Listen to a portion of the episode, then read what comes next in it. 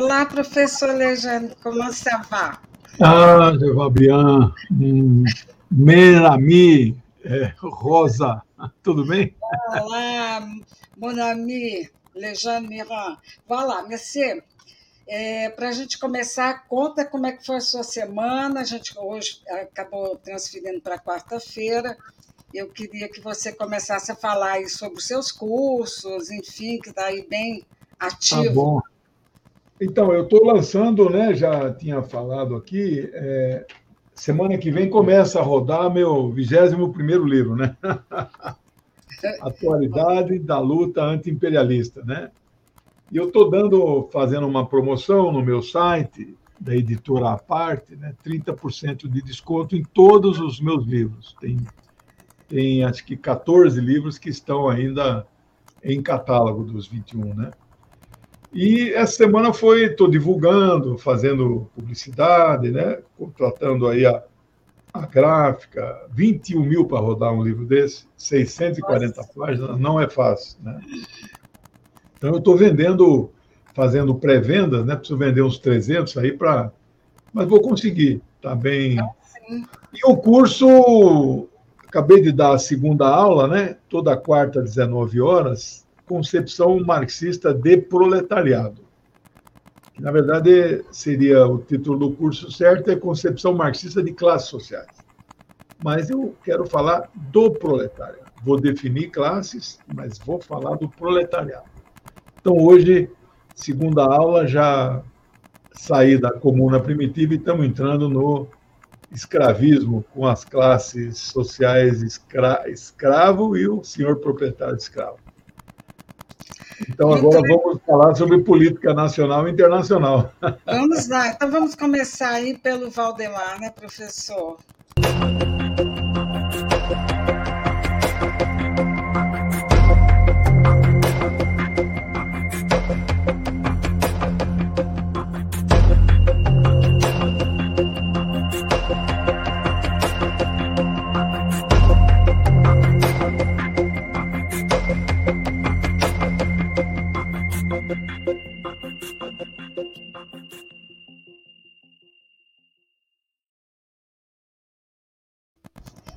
Professor, eu queria que você comentasse, porque realmente, assim, para mim, o que ele colocou ali, eu assisti do início até o fim, realmente é um negócio, assim, inacreditável como é que uma pessoa se presta, né? Mesmo a gente sabendo do passado do, do Valdemar Costa Neto, mas mesmo assim é de assustar, né? Eu queria que você comentasse, professor. Teu passado te condena, Valdemar, né? que que, que eu diga a ex-esposa, né? Maria Cristina Mendes Caldeira. É. Ela está assim preparando um monte de denúncias contra ele. Ele é um corrupto daquele barca maior. Já esteve até preso claramente por motivos de corrupção. Não é preso político. O presidente Lula foi preso político. É. Nada se provou contra ele. O Valdemar não. O Valdemar foi condenado, preso preso por corrupção, preso bandido comum, né? E ele é um cara que já teve na base do governo do presidente Lula. Hoje ele está na base do bolsonarismo. Né? Aceitou que o partido que ele é presidente já há décadas, né?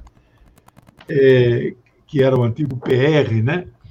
É, aceitou que o partido dele se transformasse no partido fascista do Brasil.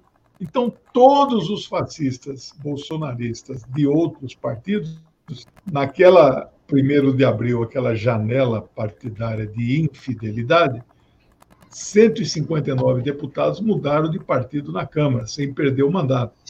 E o partido do PL do Bolsonaro recebeu a maioria desta gente extrema direita, o que tem de pior na política brasileira.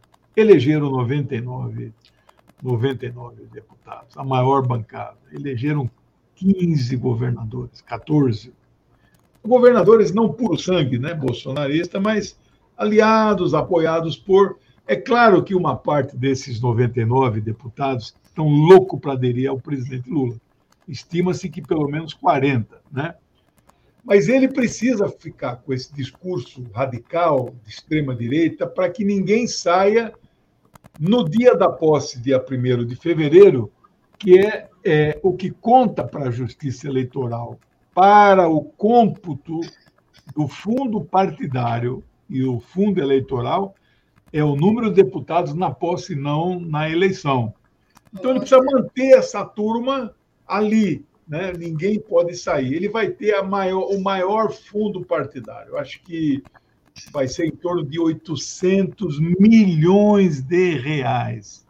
Mais de 4 mil municípios no Brasil não têm este orçamento. Então, agora, o Valdemar, então, ele se prestou a isso e é, como deu a manchete que você pôs na tela, um ventríloco do Bolsonaro. Ele faz o que o Bolsonaro manda. Mas vai passar, eu assisti inteiro também, você me alertou, eu, vantagem do YouTube é que você volta, né? E assiste desde o começo. Assistir, é, ele vai passar a maior vergonha que um político vai passar. O TSE vai debochá-lo, porque é impossível uma fraude acontecer só no segundo turno. E ele diz que não quer é, fazer auditoria do primeiro para não tumultuar o processo. Então, ele confessa abertamente que está, fazendo, está tumultuando propositalmente para dar gás, para dar munição, para dar argumentos para aquela tropa fascista que voltou, voltaram a obstruir estradas. Agora eles estão danificando caminhões, e muitos desses caminhões é, danificados são de motoristas autônomos e não são de transportadoras, estão destruindo cargas, incendiando, ou seja, voltou o caos né? E também para dar fôlego para essa turma que anda rezando, cantando hino para pneu e fazendo é, reza para muro dos quartéis.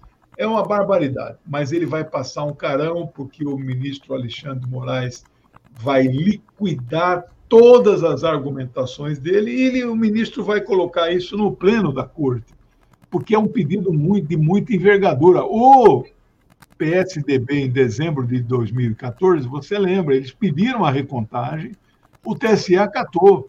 Duvido que eles acatem agora, mas para uma decisão dessa não ser monocrática, provavelmente o Alexandre vai submeter ao pleno dos sete ministros do TSE. Né? Pois é, professor, e esses atos aí antidemocráticos, né, que agora eles retiraram a camisa amarela, né, da, da seleção e todos vão usar preto, né, dizendo que não vão, é, senão vão pensar que eles estão é, é, torcendo, né, para a seleção brasileira. Ah, não aí, sabia. É, foi. É. Diz que agora essa é a nova moda, né? Uma hora é chamando ET, né? Com celular, que eu nunca vi um negócio desse, coisa de doido, né? Não, professor, inacreditável. Eu inacreditável. não consigo acreditar. É um negócio, uma aberração. Eu vou colocar aqui, é uma charge que saiu ainda há pouco.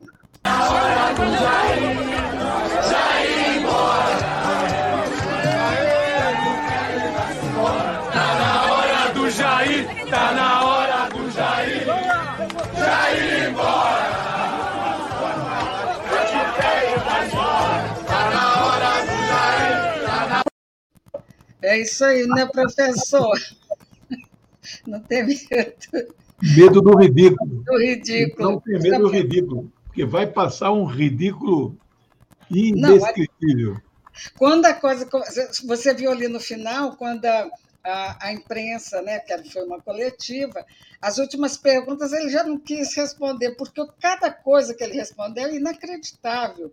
Aí o, ele, é, ele é muito fraco, né? O, é. As perguntas até bem formuladas pelos é. jornalistas é dos grandes meios, né?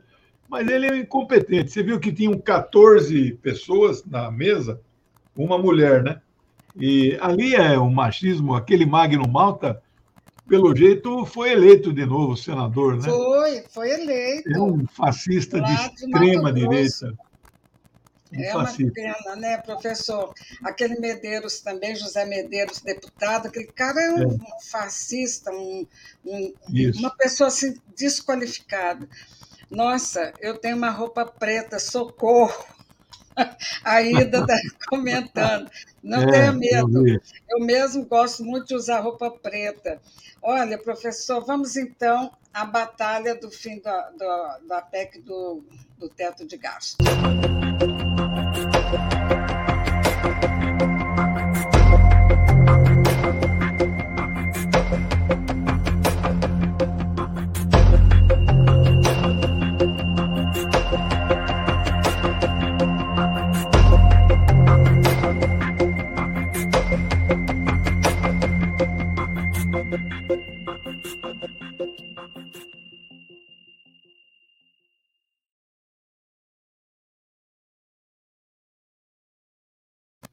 Vamos lá, sua análise, professor? Tá muito bonito aí sua, suas vinhetas, legal, viu? O programa está ficando muito bonito mesmo. Olha, é, você está usando o termo correto do nome da PEC, porque a imprensa, tradicionalmente, ela estava chamando, e ainda chama, PEC da transição. É, e também do estouro, né? Da, do, Isso. Agora, a, C, a CNN, a CNN, que ela está se ajustando no espaço informacional brasileiro, né? ela não sabe que espaço usar, porque o espaço progressista são os nossos canais. O espaço né, da, da uma, uma direita não golpista mas neoliberal está com a Globo News, está com a, né? E ela, né? Será que ela vai fazer opção a CNN de ser a, a, direita fascista, a direita golpista, a direita bolsonarista? Ela então batizou agora a PEC do estouro. É, sabe assim, é, nem os mais neoliberais não estão usando isso. Por exemplo, o senador Alessandro Vieira e o senador Tasso Gereissati, eles são um é de Sergipe e outra do Ceará. Eles apresentaram um PEC alternativa. É, um de 70, outro de 80 bilhões de reais. Então, eles admitem estourar o teto só em 23, mais nada, mas eles admitem estourar o teto. Então, nem eles não estão usando a PEC do estouro, né? Eles usam a PEC da transição. Eu estou com o título que você pôs aí. Porque a forma como ela foi redigida, a conta. Ah, legal, biólogo socialista, é meu amigo Padula. Ah, é, está notícia boa do dia. Programa. Ele disse aqui notícia boa do dia. É. Quem que é esse Ku Klux Klan? É, Eu... Foi a, a Jovem Pan. Foi a Jovem Pan, toda a programação da Jovem Pan. Ah, da Jovem Ah, da ah. Jovem Pan. Nossa, que legal! Essa notícia é uma grande notícia, não sabia. Puxa vida. A transmissão falhando, para mim está ótimo aqui. A... Para mim também. Não... Bom, mas, mas veja. É... Aqui pela televisão. Qual é o cálculo que eles fizeram, a equipe de transição, o doutor Geraldo, que levou a, a PEC, protocolou no Senado, para pagar 20 milhões do que era Auxílio Brasil, vai voltar a chamar Bolsa Família, é muito fácil a conta, é multiplicar 195 reais, porque no orçamento só tem 405, por 20 milhões, né? Então, em números redondos, isso dá 40 bi. Farmácia Popular, que ele extinguiu, dá mais uns 10, 15 bi. E o reajuste da merenda escolar, que está 36 centavos há vários anos, não sei para quanto vai, mas 70 ou 80 de fato daria para. Por que, que eles estão propondo 200? Porque eles falam em. É... Farmácia, farmácia popular, né, professor? Também é, farmácia, merenda e o Bolsa e o... Família. Mas isso dá é... 70, 80.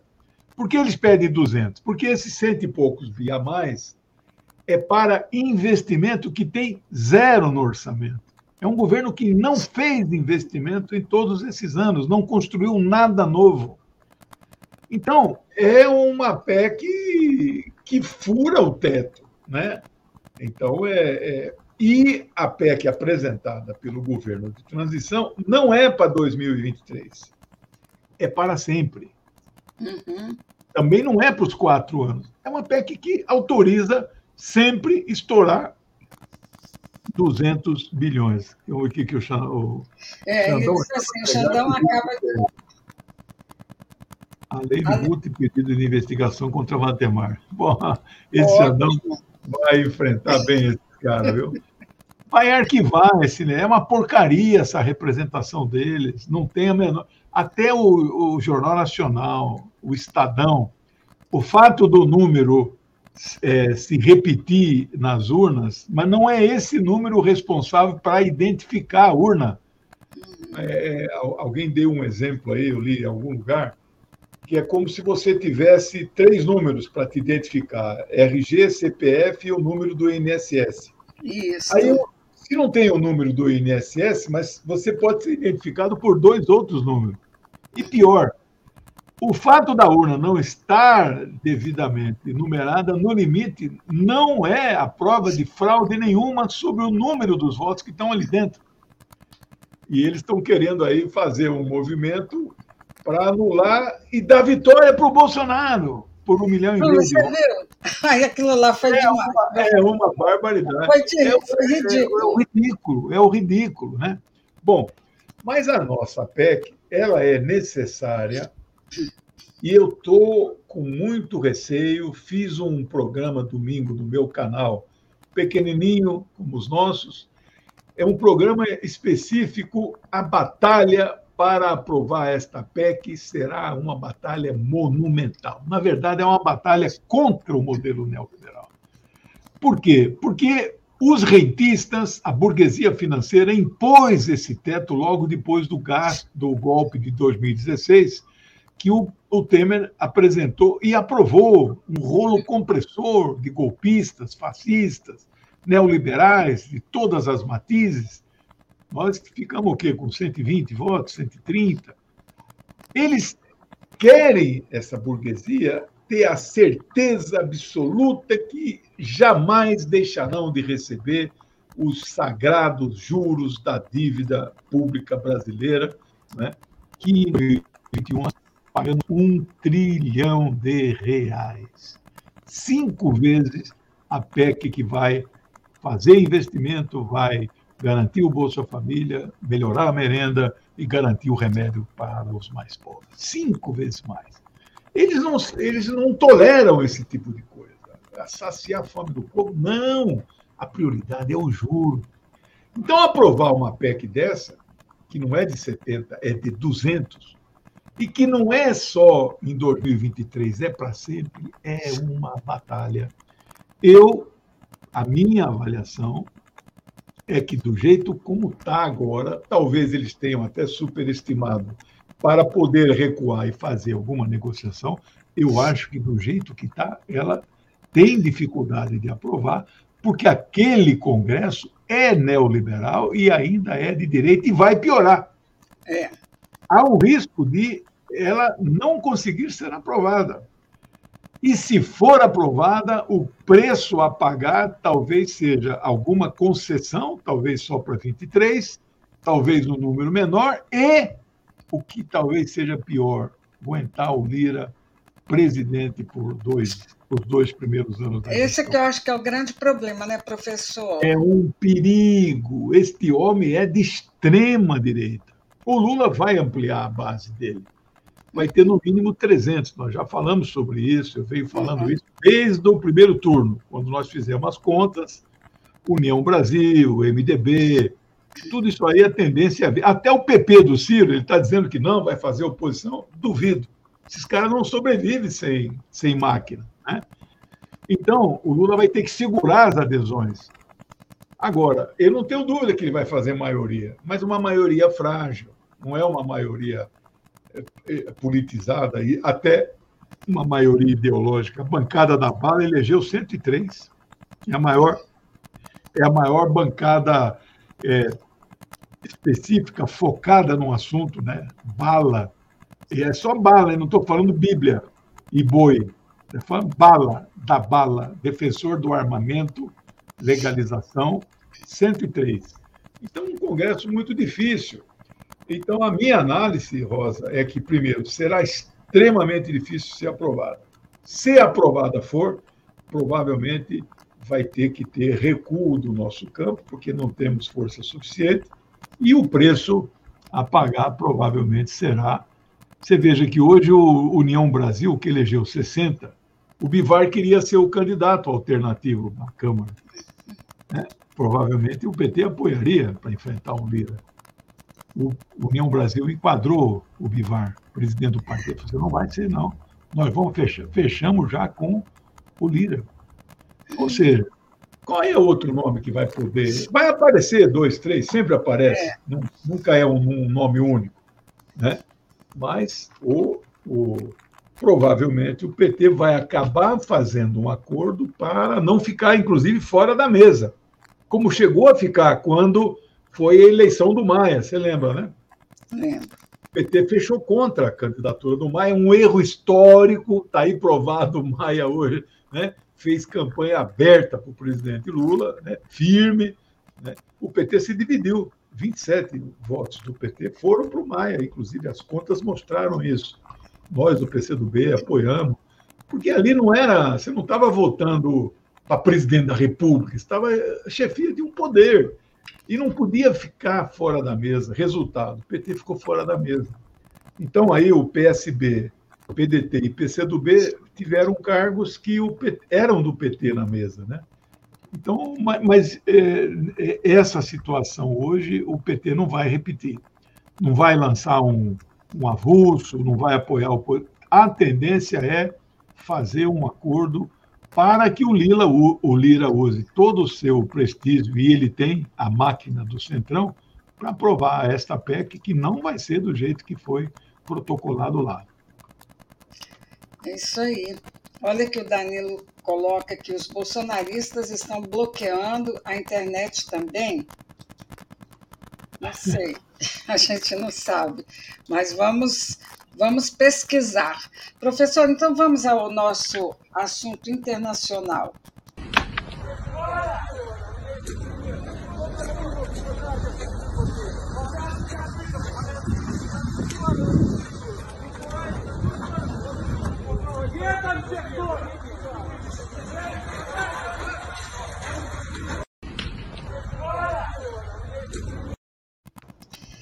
Então, é, em nova ofensiva, bombardeios russos atingem Kiev durante a visita do secretário-geral da ONU, Antônio Guterres.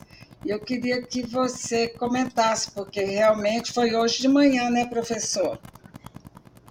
Olha, a guerra na Ucrânia amanhã completa nove meses, 270 dias. É uma guerra já vencida pela Rússia, apesar do recuo tático em Kherson, né? nós já falamos sobre isso.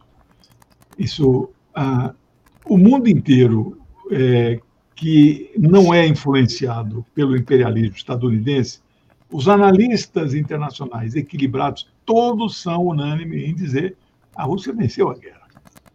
No entanto, se você é um cidadão médio que só lê jornais e portais da burguesia, que só assiste às Globo News da vida, você tem sai com a sensação que a Ucrânia está dando uma surra na Rússia. Né? Eles distorcem, eles manipulam consciências. Né? Bom, esse bombardeio, esse um revide que a Rússia tem, tem feito, porque a Ucrânia, que já não tem que já não tem mais força aérea, a força aérea deles foi toda destruída logo na primeira semana do, das operações militares especiais. Agora, a Ucrânia recebeu mísseis chamado HIMARS, que eles atingem 80 quilômetros, 80, e a precisão de 3 metros. Eles estão bombardeando, por incrível que pareça, na periferia, do lado da usina nuclear de Zaporizhia. É a maior usina nuclear do mundo, não é da Europa. Seis grandes reatores e é o maior fornecedor de energia elétrica também, não só para a Ucrânia, mas para a região. Ela, ela vende energia elétrica.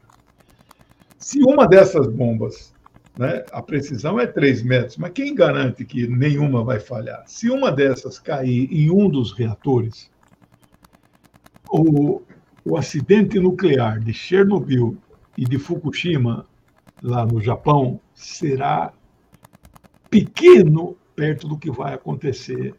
O mundo será afetado com aquela radiação com aquela poeira radioativa. Isso quem diz não sou eu, mas é o presidente da Agência Internacional de Energia Atômica.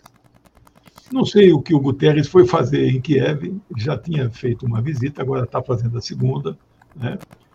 A paz, não sei se ele tem condição de propor alguma paz, porque não tem cacife para isso. O secretário-geral da ONU não manda nada na, nas relações internacionais. O império não quer a paz.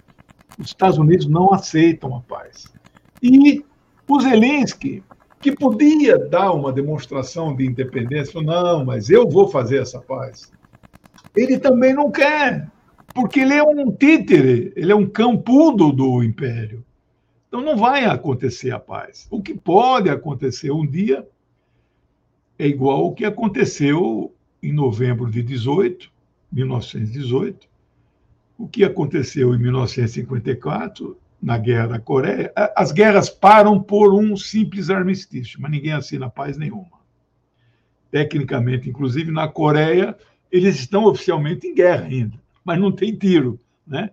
E em novembro de 18 foi um armistício, mas não teve acordo de paz. O acordo que não foi de paz foi abril de 19, que aí começou a Segunda Guerra, né? Quando teve a Conferência de Versalhes, aí eles impuseram para a Alemanha o maior pacote de perder o território, teve que indenizar, e aí aquele sentimento anti-França e Inglaterra cresceu muito, e aí deu o Hitler essa história nossa. Então é uma guerra sem fim, é uma guerra que não tem perspectiva. Né? Ah, Kiev, que deve ter o quê? 4 milhões de habitantes, não, não sei exatamente o tamanho, Kiev, é, é, metade da cidade já está sem energia, porque os bombardeios de retaliação da Rússia têm atingido é, muitas usinas hidroelétricas. Né? Eu quero dar duas informações importantes é, que a Inglaterra, com esse novo primeiro-ministro, que na verdade é indiano, né? porque ele é filho de indiano nascido na Inglaterra, mas ele é indiano, né? Mas os caras lá não importa se ele é indiano, se ele é romeno, importa que ele faz o jogo do imperialismo.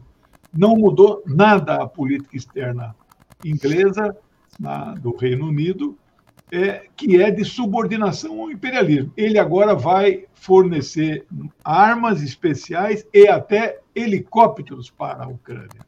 Então você vê, eles estão apostando tudo nesta guerra.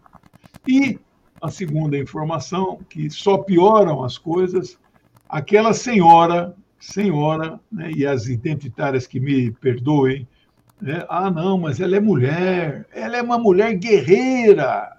Né, a Ursula von der Leyen, a presidente da Comissão Europeia, a mais guerreira de todo mundo que defende a guerra, é ela ela diz que acabou de aprovar mais 2 bilhões e meio de euros, não é dólares, uhum. para a Ucrânia. Os Estados Unidos já deram 30 bilhões de dólares, então não há nenhuma perspectiva. Aquele bobão do, do Scholz, né, que a imprensa alemã chama ele de esquerda, centro-esquerda, coitado, né, ele declarou hoje, está na página, primeira capa do Russia Today, ele declarou hoje que a crise que a Europa e a Alemanha estão vivendo nada tem a ver com esta guerra.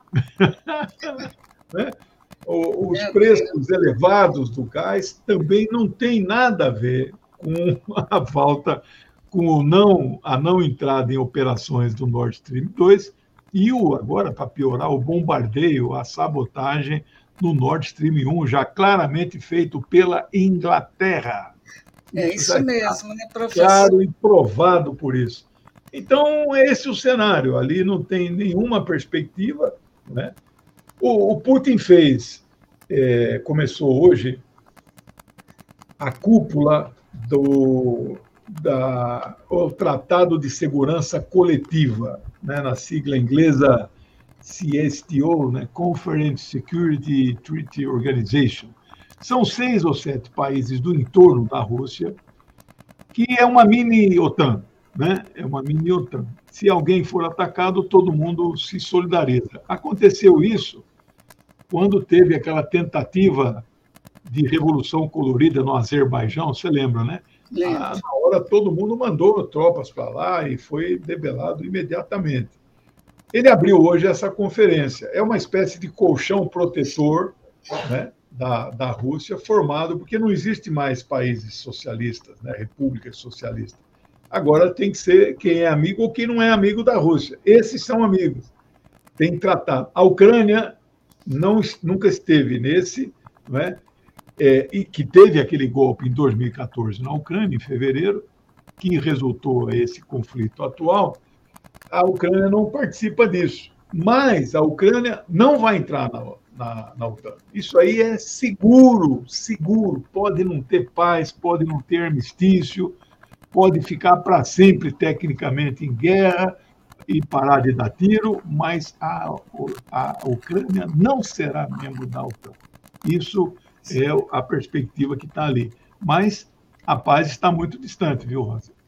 Muito Agora, distante. professor, como é que pode, né? Que a gente vê claramente que existe uma mídia internacional e a nossa mídia também nacional totalmente assim pró-Ucrânia, mesmo a gente sabendo que é, essas informações não são corretas. Já, já assim, um, um momento em que a grande mídia, ou então os, os, os líderes, né, começam a arrefecer um pouco, porque sabe que não está mais é, colando, que tem muita morte. E agora chega o inverno, né, professor?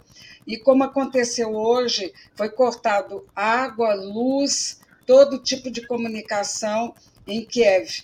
Então, como é que eles vão sobreviver no inverno que é terrível como é que você vê isso daí?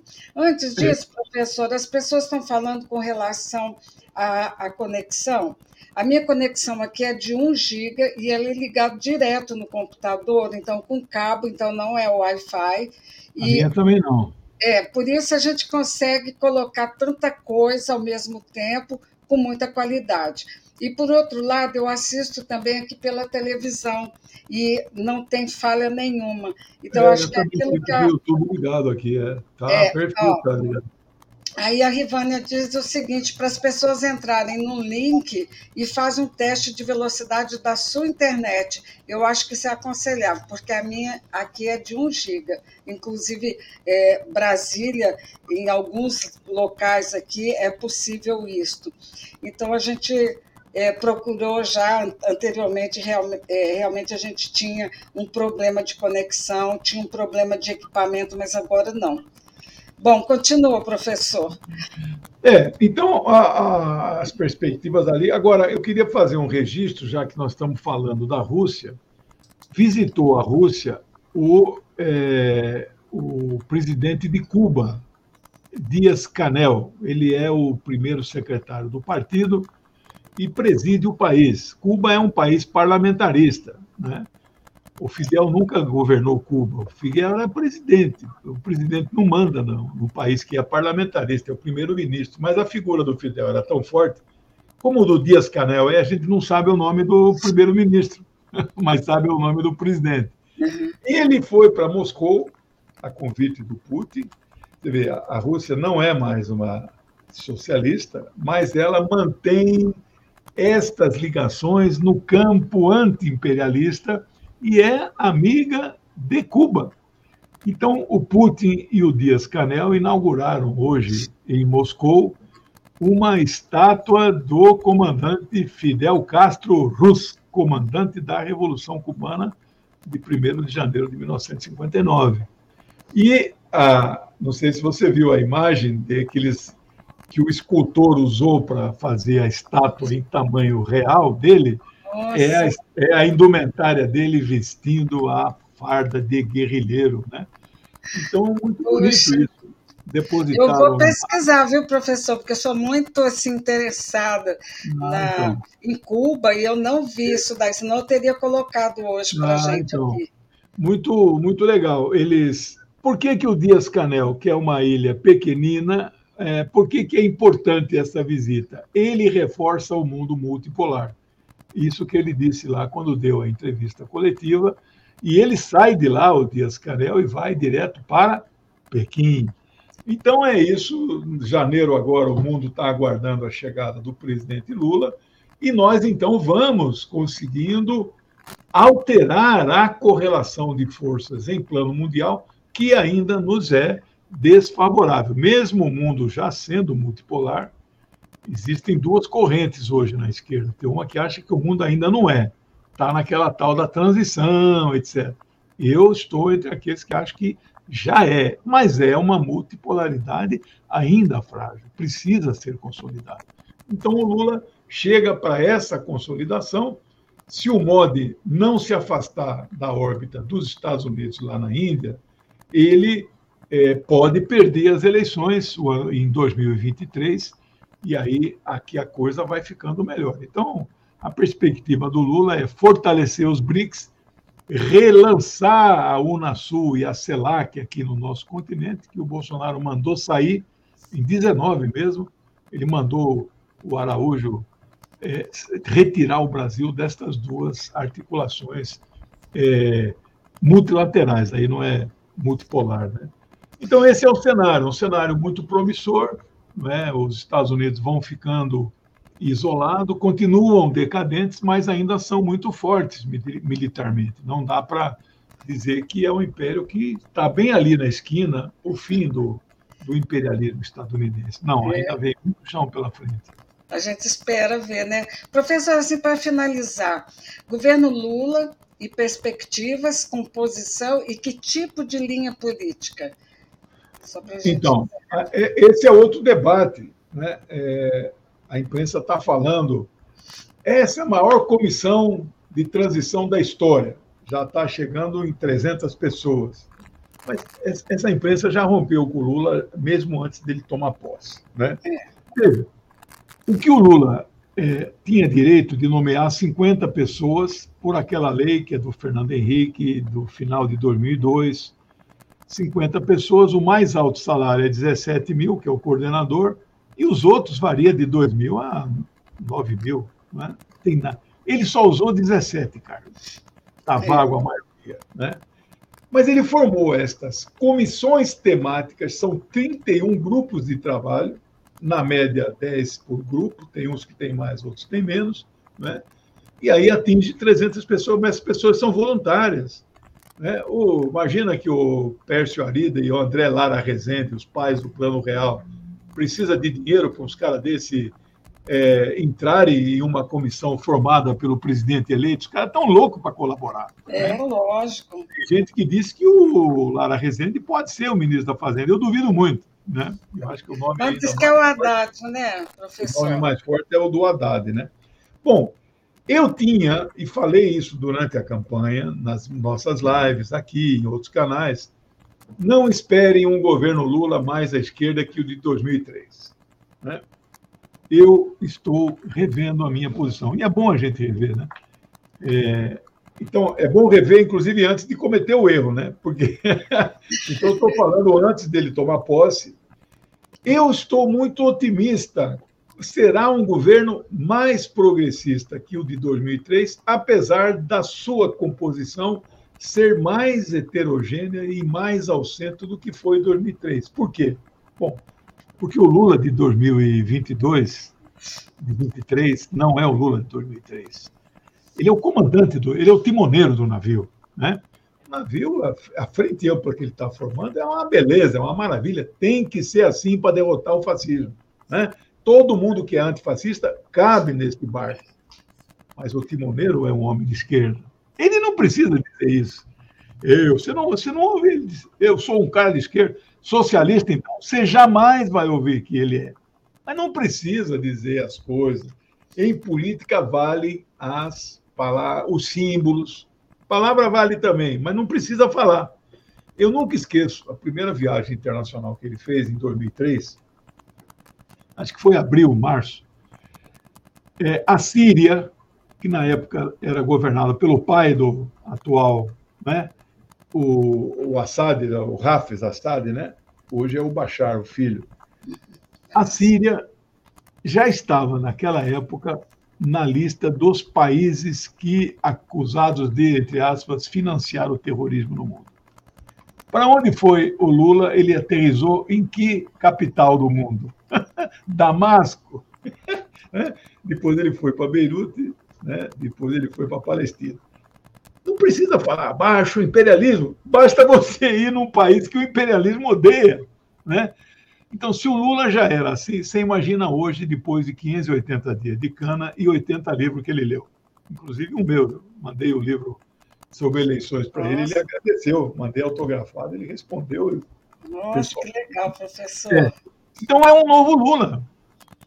E não, não precisamos usar, olha, o Lula hoje é mais esquerdista. Não, basta você usar, o Lula hoje é um homem muito mais progressista, com uma visão social muito maior, com uma compreensão sobre o significado de soberania e independência nacional muito maior e também uma compreensão sobre o significado de ser anti-imperialista muito maior que ele não tinha antes. Então, este governo não pode ser um governo de esquerda. Quando ele fez o discurso lá no CCB, há duas quintas-feiras atrás, 32 minutos, que caiu a bolsa, subiu o dólar, ele falou qual é a regra de ouro que ele vai seguir. Nenhuma criança dormirá sem um copo de leite, nenhuma criança acordará sem um pão com manteiga. Esta é a regra de ouro. Mas os neoliberais não aceitam isso. Eles querem que passe fome, mas eles querem garantir os juros dele. E como a correlação de forças no mundo não está a favor da luta anti-neoliberalismo, eles estão muito fortes ainda, nós não temos perspectiva de, de mudar esse modelo. 2021, pagamos um trilhão de juros do governo federal, de um orçamento de 4 trilhões. Um em cada quatro dinheiro gasto foi para juros. Hoje pede-se 200 bilhões, que é um quinto de tudo que os rentistas receberam ano, ano passado de juros. Mas não pode. Eles não aceitam isso. Então a luta é muito difícil. Eu, então, nesse sentido, o Lula vai ser o mesmo Lula de 2003. Terá a genialidade de não romper nenhum contrato, continuar pagando rigorosamente os rentistas, mas fará um governo mais progressista, mais participativo, com aquelas conferências temáticas nacionais, e também fará um governo muito mais socialmente includente, né, com diminuição da desigualdade e grandes e fortes programas de transferência de renda. Então, esse é um governo que só pode ser mais progressista. Então, não nos preocupemos. Você imagina, o, o União Brasil vai ter quantos ministérios? O PCdoB elegeu seis deputados. Nós tínhamos oito. Provavelmente vamos ficar com o ministério, o mais pobre, que vai ser o Ministério do Esporte, que a gente, nós sempre tivemos. Mas se nós com seis vamos ter um, quantos União Brasil com 60 vão ter? Claro, não é essa proporção, eles não vão ter seis, né? Mas vão ter ministérios. O partido do Kassab elegeu 40 e não sei quantos, vai ter ministério. O MDB elegeu 42, vai ter ministério. Né? Claro que dentro desses partidos, Fernando Moraes é do MDB até hoje. Ele não pediu desfiliação. Chegou a ser secretário de Educação em São Paulo no governo o Fleury ou Quercia, né? Então, tem gente boa. O Renan Calheiros é MDB. Né? É. Até outro dia, o Requião era MDB. E só saiu porque o MDB do Paraná foi tomado pelos fascistas. Né? É. O, o, o, ele, com 50 anos que ele é do MDB, desde o início, quando era o antigo MDB. Então, tem gente, e imagino que dentro do União Brasil também, né? A Simone é MDB, né? É. Então, eu acho que, apesar da heterogeneidade, o Lula vai fazer um grande governo muito mais progressista do que já foi. É verdade. Bom, professor, a gente está encerrando. Eu quero assim, te agradecer sempre essa oportunidade da gente ter esse papo de, de esclarecimento, de, enfim, de discussão, né? Que eu acho que é interessante é a gente colocar, a gente também coloca o que as pessoas pensam, e é muito legal. Bom, então, boa noite, quero te agradecer. Obrigado, um beijão para você. Boa semana aí, tchau semana, professor.